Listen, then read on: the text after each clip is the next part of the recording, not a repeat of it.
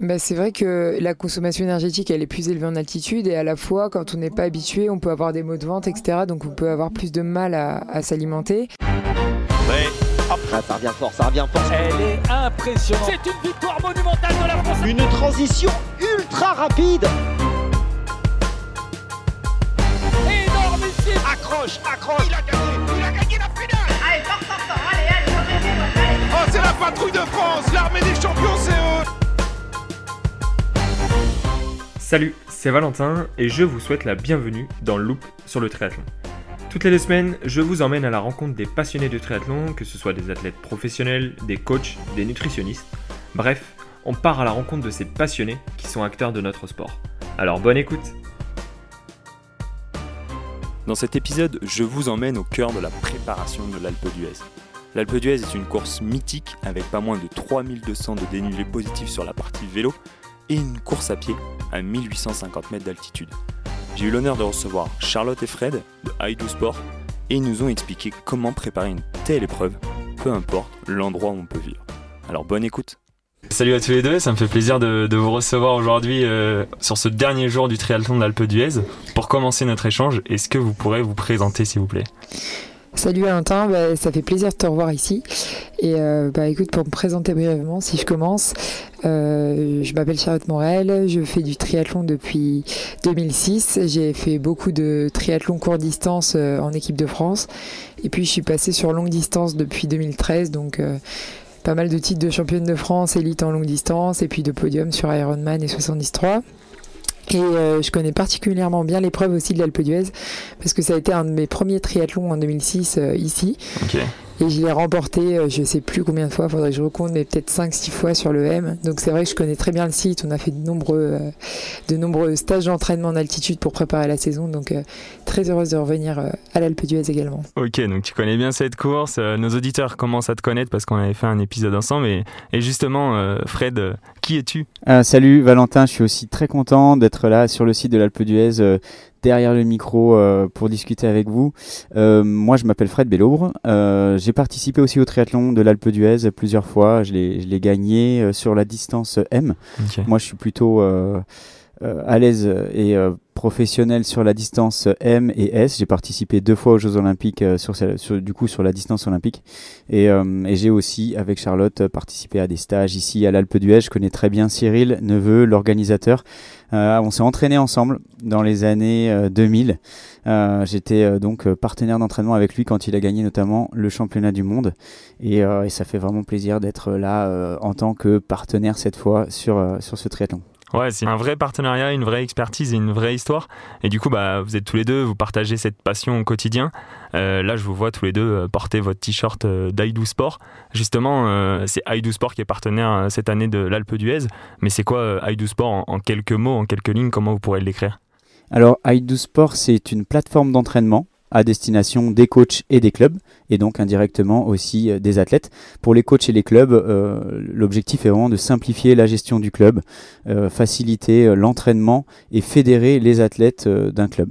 Et pour les coachs, c'est faciliter aussi la programmation, la planification d'entraînement, améliorer l'analyse du coach et donc voilà su- sublimer un petit peu l'entraînement et l'expérience du coach, lui donner des outils pour pour travailler dans de bonnes conditions et aussi améliorer la communication entre les coachs et entre les athlètes et euh, à l'intérieur du club aussi la communication entre les entre les athlètes. C'est donc vraiment un carnet liaison qui permet de planifier, analyser et communiquer euh, entre tous les acteurs du, du triathlon. Ok, bon, on le voit, c'est un réel outil euh, Made in France. C'est vrai que je suis host du podcast, mais je suis aussi athlète, comme je le disais avec Charlotte. euh, c'est un outil que j'utilise au quotidien euh, pour connaître mes, séances de souffrance. Donc, j'invite tout le monde à, aller le découvrir. Et justement, Charlotte, cette semaine, vous êtes là avec Aïdou Sport. Vous êtes partenaire de l'événement. et j'ai une question que je me pose dans le cadre de cet épisode c'est comment on prépare une telle épreuve quand on est soit en plaine, soit à la montagne? Est-ce que vous, vous êtes capable, en capacité de de fournir un plan d'entraînement justement euh, pour les athlètes qui sont venus relever le défi hier et ceux qui vont relever le défi aujourd'hui sur le M. Quelle est votre expertise sur cette partie-là? Oui, bah, c'est sûr que l'épreuve de l'Alpe d'Huez, elle est unique, elle est vraiment spécifique, euh, puisque c'est un triathlon sur lequel il y a pas mal de dénivelé euh, et, sur lequel la partie course à pied se fait en altitude. Donc c'est vraiment spécifique et le plan d'entraînement devrait être adapté pour, c'est une épreuve qui est très exigeante aussi. Et pour que, pour que l'épreuve se passe au mieux, c'est vrai que suivre un, un plan adapté, euh, c'est vraiment conseillé. Oui, bah, le triathlon de l'Alpe d'Huez, hein, comme tu le dis, c'est quand même euh, une épreuve à part. C'est euh, spécial, il y a, y a, de l'altitude, il y a de la montagne, il y a, y a, du dénivelé. Il faut, il faut avoir toutes ces conditions de, de course en tête pour justement les travailler à l'entraînement, se préparer à ce type d'effort pour vivre son expérience triathlon de l'Alpe d'Huez pleinement et, et ouais, profiter de, de, de ce moment unique. Ouais, mais justement, euh, moi aujourd'hui j'ai la chance d'habiter à, Toulon, euh, dans le sud de la France, donc il y, a, des bosses. mais euh, je vois par exemple, avant, dans mon enfance, j'habitais du côté de Niort. On va dire c'est un peu le calme plat, quelques vaches qui se baladent par-ci par-là dans les champs. Comment, comment vous êtes en capacité d'accompagner l'athlète et de lui dire T'inquiète pas, il n'y a pas de montagne, mais en fait, tu vas être en capacité de le faire l'Alpe d'Huez? Ou alors vous, vous lui dites il faut absolument quand même aller passer une semaine en montagne où il y a un vrai travail sur home trainer. Comment l'athlète qui écoute ce podcast, l'auditeur qui, écoute ça, se dit en fait c'est accessible pour moi et je suis en capacité de le faire. C'est vrai qu'il existe euh, différentes techniques pour euh, remplacer l'absence de dénivelé. Maintenant, euh, on s'aperçoit que sur des petites bosses, notamment en course à pied surtout, on arrive à faire du super travail en, en, enchaînant montée descente. Donc sur la course à pied, je pense que on arrive toujours à trouver une petite bosse qui traîne dans, dans, les parages. Et au pire des cas, en vélo, on a aussi la possibilité de travailler sur la fréquence de pédalage, le renforcement musculaire pour mimer un petit peu la, montée d'un col et, euh, et renforcer aussi les muscles du dos, euh, les, lombaires et euh, faire en sorte que l'ascension de tous ces cols qui vont s'enchaîner sur le triathlon L et sur l'ascension de l'Alpe d'Huez sur le triathlon M soit, soit faite dans de bonnes conditions, avec euh, une musculature adaptée, même s'il n'y a pas de boss euh, à proximité pour l'entraînement. Il y a aussi le, le, home trainer sur lequel on peut vraiment travailler euh, de manière un peu plus spécifique, soit en travaillant sur la fréquence de pédalage, effectivement, soit même avec des parcours, avec les applications maintenant qui sont reliées au, au home trainer et qui permettent de faire des parcours en montagne qui simulent un petit peu la pente et donc, euh, avec la résistance du home trainer, c'est vrai qu'on peut retrouver des, des, similitudes. En tout cas, voilà, quand on n'a vraiment pas d'autre choix, on propose sur les plans euh, toujours des solutions alternatives. Et c'est vrai que ça peut être intéressant euh, durant la prépa d'aller faire un, petit séjour en montagne, ça c'est ça c'est évident. ou même ou même à l'approche de, de, de l'été, des cyclos en montagne, il y en a il y en a pas mal. Donc ça peut être un petit peu des week-end chocs, des week-ends sur le, lequel on va faire un gros volume montagne, pas mal de dénivelé pour pour euh, un petit peu assimiler euh, l'entraînement qui a été fait soit sur home trainer, soit en renfort et tout, à du spécifique quand même euh, à l'épreuve. Ok, donc on va dire qu'en fait, finalement, vous proposez une base qui est globale et toute une adaptation en fonction des contraintes de l'athlète, de là où il habite et comme tu disais par exemple des week-end shocks comme il a pu mettre en place quoi. Ouais, tout à fait. Les plans sont de toute façon au départ adaptés en fonction du niveau de l'athlète et en fonction de ses disponibilités. Donc il y a déjà trois choix à faire, c'est-à-dire ben, triathlon M, duathlon ou triathlon L, puis ensuite le niveau et le nombre d'heures disponibles pour la pratique de l'entraînement. Ok, c'est vrai, que c'est un sport qui prend beaucoup de temps. Et justement, euh, je vous vois là entre euh, bah, Sport, là on tourne le podcast, là on vous faisait une vidéo, mais à côté vous êtes quand même athlète. Et euh, je vous vois euh, courir, partir faire du vélo et, moi c'est pareil, mais comment on s'acclimate justement sur cette partie altitude? Comment on s'acclimate à courir à 1850 Parce que je sais pas si vous, l'avez ressenti quand vous avez été courir, il y a quand même une, une grosse différence par rapport à courir en plaine. C'est quoi vos conseils pour les athlètes, que ce soit débutants, amateurs ou même professionnels? C'est d'arriver le jour J et de faire la course et de se dire on verra ce qui se passe, c'est d'arriver 3-4 jours avant. Comment vous vous sentez ce point-là ouais, Le conseil sur euh, la pratique d'un sport euh, en compétition en altitude, il est, il est clair, il est évident. Euh, il faut une période d'adaptation de 3, voire 4, voire 5 jours suivant les athlètes. Maintenant, comme tu l'as dit tout à l'heure, tout le monde n'est pas disponible 4-5 jours avant la course. Mais sur le plan, il y a des grandes lignes qui peuvent s'adapter en fonction de chacun. Il y a les conseils les, les, plus les plus évidents et les, les plus les plus rentables j'ai envie de dire. Et puis après il y a aussi euh, des conseils intermédiaires euh, suivant les disponibilités de chacun. Donc ce sera vraiment de venir 3 à 4 jours avant pour être tout de suite en altitude. Et sinon euh, l'altitude déjà il faut savoir qu'il y a des, des, bons et des mauvais récepteurs. Donc les stages en altitude c'est assez individuel aussi. Donc il faut être prudent par rapport à ça. Mais plus on fait de, de périodes en altitude et plus on va s'adapter rapidement. Donc, euh, par exemple, si euh, un athlète qui nous écoute a l'occasion de venir euh, quelquefois pendant l'hiver faire des stages en altitude, faire du ski de rando par exemple en altitude, du ski de fond ou même du vélo hein, au mois d'avril quand quand il n'y a, a, plus de neige. ça va faciliter son, son organisme à s'adapter à l'altitude et peut-être qu'au bout de 2-3 jours, euh, il sera rapidement aussi adapté euh, s'il vient juste avant le, triathlon. Ok.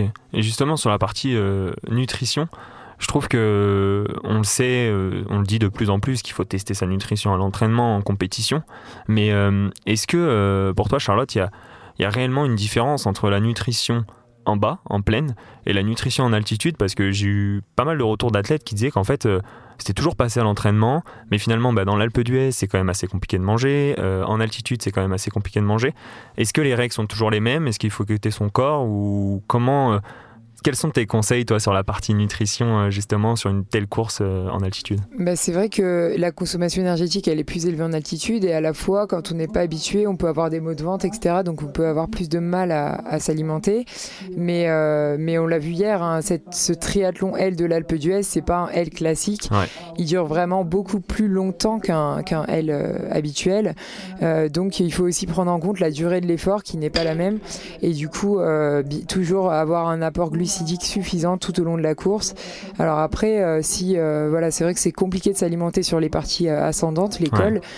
du coup, il vaut mieux privilégier à ce moment-là une alimentation liquide ou, ou des gels qui soient adaptés. Alors maintenant, les gels, ils ont bien évolué. Hein. C'est vrai que quand on parle de gel, des fois, on voit des, des athlètes un petit peu se dire ah non non non, moi les gels c'est trop sucré, j'aime pas ça. Mais maintenant, il y a des gels qui sont qui sont liquides avec de l'eau, qui sont bien équilibrés. Donc bon, je citerai pas forcément de marque mais, mais, euh, mais voilà, il faut qu'ils aient un apport glucidique suffisant, qu'ils aient des minéraux, euh, qu'ils aient du sodium, des vitamines B. Euh, et complémenté avec une boisson.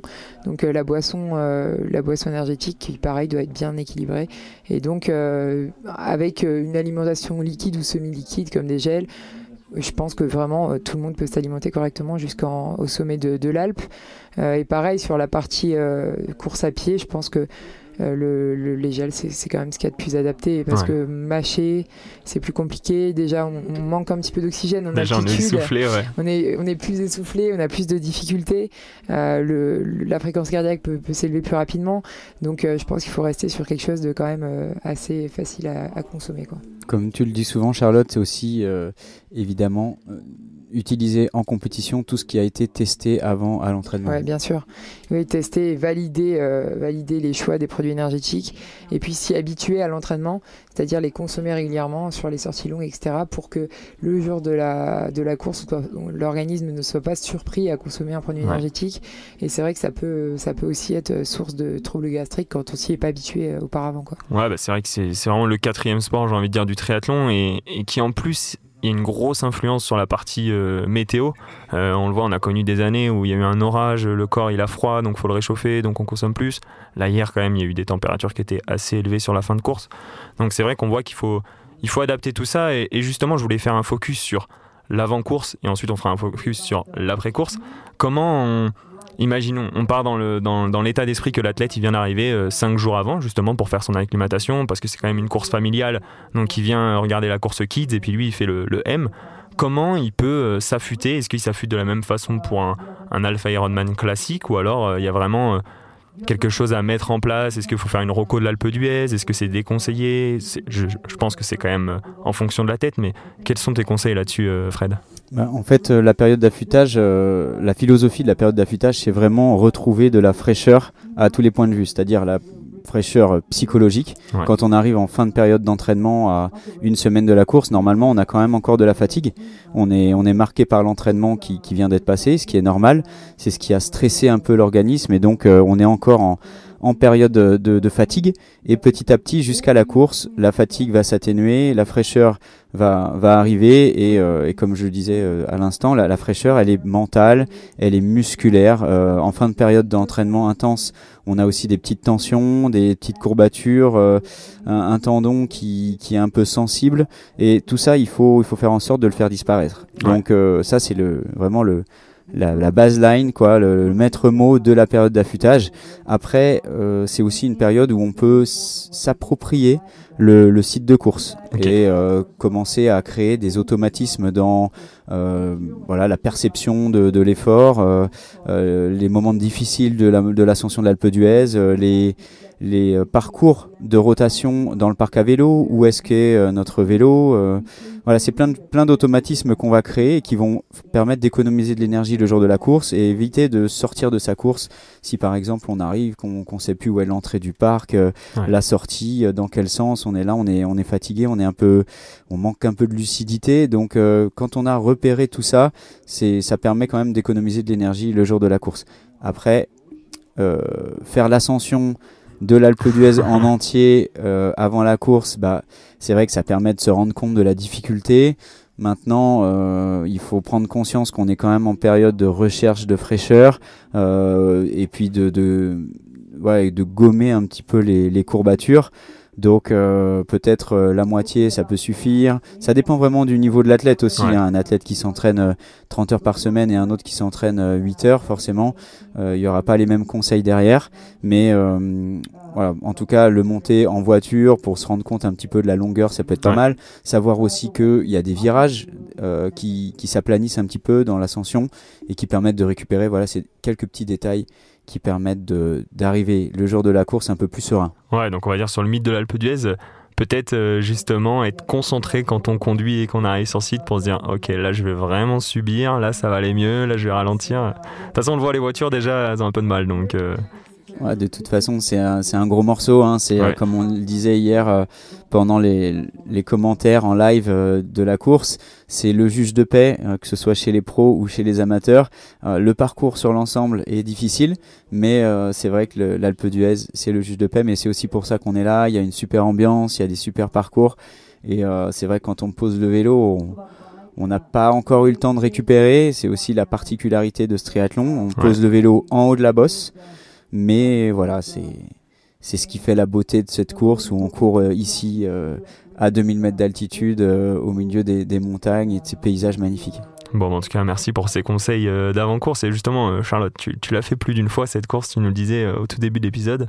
Comment on récupère après une telle course? Est-ce que c'est une récupération comme d'autres courses classiques? Ou alors il y a vraiment une phase à prendre en compte, une descente en altitude en plus à gérer? Comment comment t'as fait toi? Euh, je pense qu'on peut le prendre en compte comme une euh, course assez classique. Finalement, il y a une fatigue musculaire qui s'installe euh, et une fatigue peut-être un peu plus importante due à, l'altitude et, au manque d'oxygène. Donc, ça peut, ça peut être un peu plus fatigant, mais finalement, l'après-course, il doit se, il doit se gérer pareil, c'est-à-dire avoir une bonne nutrition pour tout, refaire ses stocks et tout, et tout de suite bien récupérer au niveau musculaire. Et puis, bien dormir, bien sûr, c'est évident, mais aussi faire une petite activité très douce pour euh, musculairement activer la récupération. Mais bon, moi, je l'ai toujours géré comme une, euh, comme une course classique, la récupération. Par contre, c'est vrai que, enfin voilà, j'ai laissé Fred euh, expliquer ce qu'il pensait de l'avant-course. Moi, je pense vraiment que la période d'acclimatation, euh, elle est individuelle à chacun. Hmm. Il y en a qui réagissent plus difficilement à, l'altitude que d'autres. Et faire le parcours de l'Alpe d'Huez les 3-4 jours avant, ce sera pas forcément judicieux parce qu'en période d'acclimatation, justement, l'entraînement doit être très doux. Ouais. Et, et, et vu la difficulté de l'épreuve, il vaut mieux arriver euh, un petit peu plus frais que, que. Donc, euh, je pense que voilà, l'altitude, c'est exigeant et euh, ça demande beaucoup de, enfin voilà, des toutes petites séances avant l'épreuve et puis une récupération assez classique juste après. Mais c'est quelque chose à prendre en compte, c'est quelque chose de spécifique, comme on l'a dit. Voilà. en tout cas, merci pour tous ces conseils, pour toute cette expertise en tant qu'athlète, que coach et, et justement toute votre connaissance que vous avez pu partager dans cet épisode. Donc je tenais à vous remercier et puis je vous dis euh, à très vite. Bah, merci à toi Valentin, ça fait plaisir. On donne rendez-vous donc euh, à tous les auditeurs euh, qui veulent suivre le programme proposé par le site de l'Alpe d'Huez qu'on a eu la, chance et, l'honneur de, pouvoir confectionner sur le site de l'Alpe d'Huez et puis aussi sur le site physique donc du 22 au 26 juillet 2024 pour la prochaine édition. Bon, au top. Bon, bah, vous l'avez compris avec Charlotte et Fred, vous pourrez aborder euh, cette course de l'Alpe d'Huez en toute tranquillité. Et puis, euh, Charlotte, si tu veux dire un, dernier mot où vous retrouvez, euh, comment, comment faire pour vous contacter, avec plaisir. Eh ben, pour suivre le plan d'entraînement de l'Alpe d'Huez, c'est directement depuis le site. Et puis, pour nous contacter, nous, I2, My Tribe en tant qu'entraîneur, c'est assez facile à trouver euh, sur internet. Euh, Ouais, iDo Sport App, euh, mytribe.fr. euh, Voilà. Bon, c'est assez facile à trouver sur je euh, vous sur mettrai le, le lien en description, comme ça vous aurez toutes les infos et vous aussi vous pourrez vous affronter euh, à ce mythe de l'Alpe d'Huez. Merci à vous et à très vite. Merci Valentin. Ciao, ciao. Salut. Merci à vous d'avoir écouté cet épisode jusqu'au bout. Pour continuer à faire évoluer le projet, je vous invite à me laisser un avis sur les différentes plateformes d'écoute. De plus, pour suivre l'actualité, je vous donne rendez-vous sur le compte Instagram Loop sur le triathlon. Et surtout, on se donne rendez-vous dans 15 jours. Alors merci à vous et à très vite. Ciao ciao